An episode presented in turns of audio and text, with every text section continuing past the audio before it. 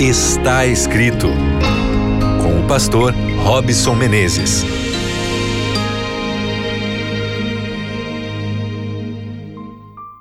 Olá, seja muito bem-vindo você que está aqui conectado conosco na Rádio Novo Tempo. Que legal, que bom ter você. Já aqui no início do seu programa está escrito o seu momento de devoção na palavra de Deus, meditando assim naquilo que é importante e que faz você crescer espiritualmente, renovando assim as suas emoções, renovando também a sua força espiritual para continuar vivendo da melhor forma possível. Muito obrigado porque você dá aqui preferência, faz parte já da nossa família, a família está escrito, que a paz do Senhor esteja sobre a sua vida, sobre os seus sonhos. Graça e a paz de Deus para você. Um abraço também aí especial para você que acompanha o nosso podcast no Deezer e também no Spotify. Que legal saber que você está aí com a gente acompanhando e fazendo crescer aqui a nossa família. A família está escrito. Compartilhe o nosso conteúdo. Ative aí o sininho para você ficar informado das nossas atualizações de conteúdo que são aqui praticamente diárias. Nós estamos aqui trabalhando sobre o tema das emoções já há algum tempo e eu queria hoje falar sobre a ambição. Você se considera uma pessoa ambiciosa?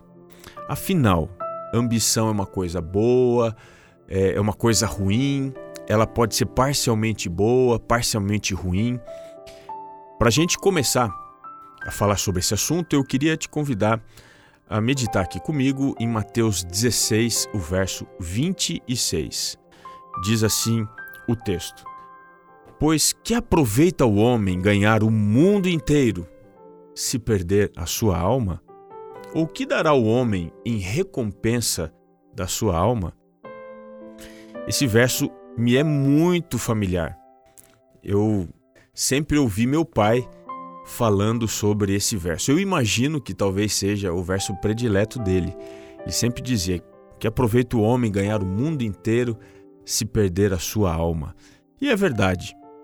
O que adianta a gente correr atrás das coisas, muitas vezes construir os nossos sonhos, tirando eles do mundo das ideias para o mundo das realizações, se isso tudo não nos edificar verdadeiramente? Você já se frustrou diante de uma situação assim? Será que a ambição ela pode ser domada ou é um animal selvagem que a gente não tem completo domínio e pode até trazer sérias consequências para a nossa vida? O que, que você acha sobre isso? A palavra ambição, na língua grega, é a palavra filotimia, que significa o amor pelo preço, pelo valor, pela honra, pela reverência, o amor pela glória. Ou seja, a pessoa ambiciosa é aquela que tem amor pela distinção, ela quer ser reconhecida, é uma pessoa que anseia ser honrada por alguma coisa. E isso pode fazer dela uma pessoa que é guiada pela cobiça. É claro que no processo de colocar em prática os seus planos, as suas ambições, a pessoa vai sempre usar alguém ou alguma coisa para conseguir as coisas que ela sonha. Na verdade, o ambicioso usa pessoas para conseguir as coisas. E isso nunca, vou repetir, hein? E isso nunca, no contexto bíblico, é positivo. No contexto bíblico, a ambição é algo perseguido, condenável na parte é, da revelação de Deus. Para nós, a ambição nunca é positiva. Ixi, e agora, hein? O que fazer? Vamos falar um pouquinho mais. Existe um grande exemplo na Bíblia de uma pessoa ambiciosa que tinha um grande desejo de ser reconhecida, de ser valorizada, de ser honrada uma pessoa cobiçosa. E eu estou aqui me referindo a Amã. Eu não sei se você já ouviu falar dele, mas com certeza em algum momento ou você leu o livro de Esther ou você ouviu alguém falando sobre a forca de Amã. Quem foi Amã? Se você for ao livro de Esther, no capítulo 3, você vai descobrir no verso 1 que ele foi colocado pelo rei Assuero que era o rei da Medo-Persa, ele foi colocado como o mais importante de todos os príncipes do reino.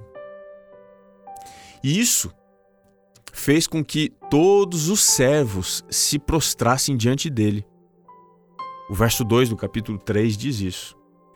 E por causa dessa situação, por essa honra, esse desespero, esse apego a ser reconhecido, ele se frustrou demais quando o seu inimigo, Mordecai, não se curvava, não o reconhecia, não o valorizava e o honrava como ele achava que deveria ser honrado.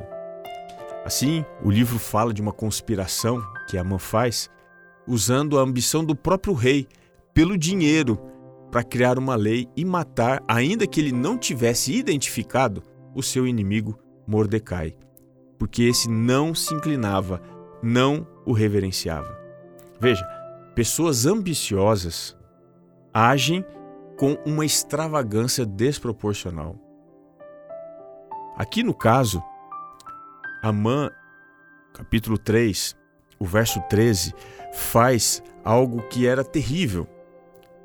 Usando da sua influência para com o rei, ele cria um plano para que todos os judeus, veja, não apenas Mordecai que era judeu, mas todos os judeus fossem exterminados e os seus bens saqueados.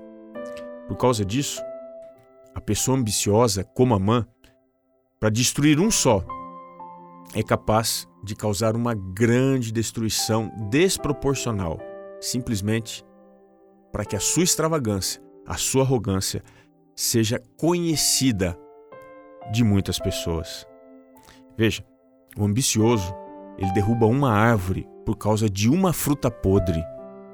Ele destrói a si mesmo enquanto tenta destruir os outros. Aqui no capítulo 5 o verso 14, fica bem claro isso daí, porque é, quando a gente vai observando isso daí, ele, no processo de destruir o seu inimigo, ele se colocou numa situação muito difícil. E finalmente, o ambicioso constrói a forca para si mesmo, pensando que ele vai usar para as outras pessoas. Ainda na história de Amã, a gente entende que a bênção que ele esperava alcançar que era ser honrado, que era ser venerado, ele vai acabar concedendo àquela pessoa que ele persegue. No capítulo 6, o verso 6, o rei perguntando para Amã sobre o que fazer para alguém que ele gostaria de honrar, Amã responde pensando que a glória seria para ele, mas ele dá todo o ritual onde Mordecai seria honrado pelo rei. Veja, Mordecai e os judeus tinham uma data de morte, de acordo com o livro de Esther. Mas ele foi livrado milagrosamente, misteriosamente. Porque na mesma noite que a forca foi construída, o capítulo 6, o verso 1 e o verso 2 diz que, de maneira milagrosa, misteriosa, o rei foi lembrado de quem era Mordecai.